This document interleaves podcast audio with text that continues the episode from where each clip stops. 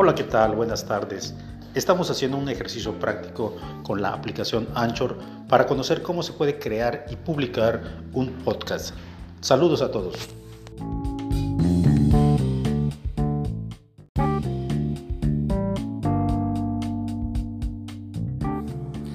Hola, muy buenos días a todos.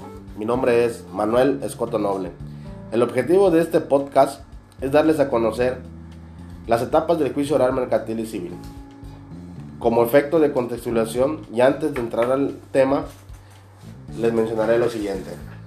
La evolución constante de la sociedad implica un enorme reto en el campo jurídico, ya que es necesaria la transformación y adecuación constante del sistema de justicia en nuestro país para cumplir con las nuevas necesidades que la misma sociedad demanda y atendiendo a tal circunstancia, el legislador a través de las reformas publicadas en el Diario Oficial de la Federación del 27 de enero del 2011 y en la Gaceta Oficial del Distrito Federal el 10 de septiembre del 2009, creó un nuevo procedimiento, tanto en el Código de Comercio como en el Código de Procedimientos Civiles, denominados juicio oral,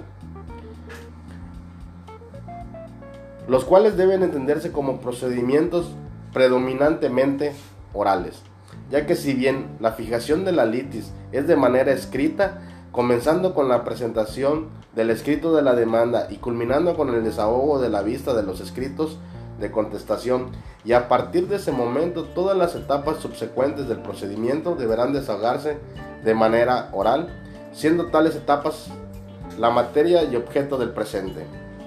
A continuación, abordaremos cada una de las audiencias de las que se componen los juicios orales, señalando sus peculiaridades que pudiera tener cada una de ellas, en contraste con las audiencias que se celebraban en el procedimiento escrito.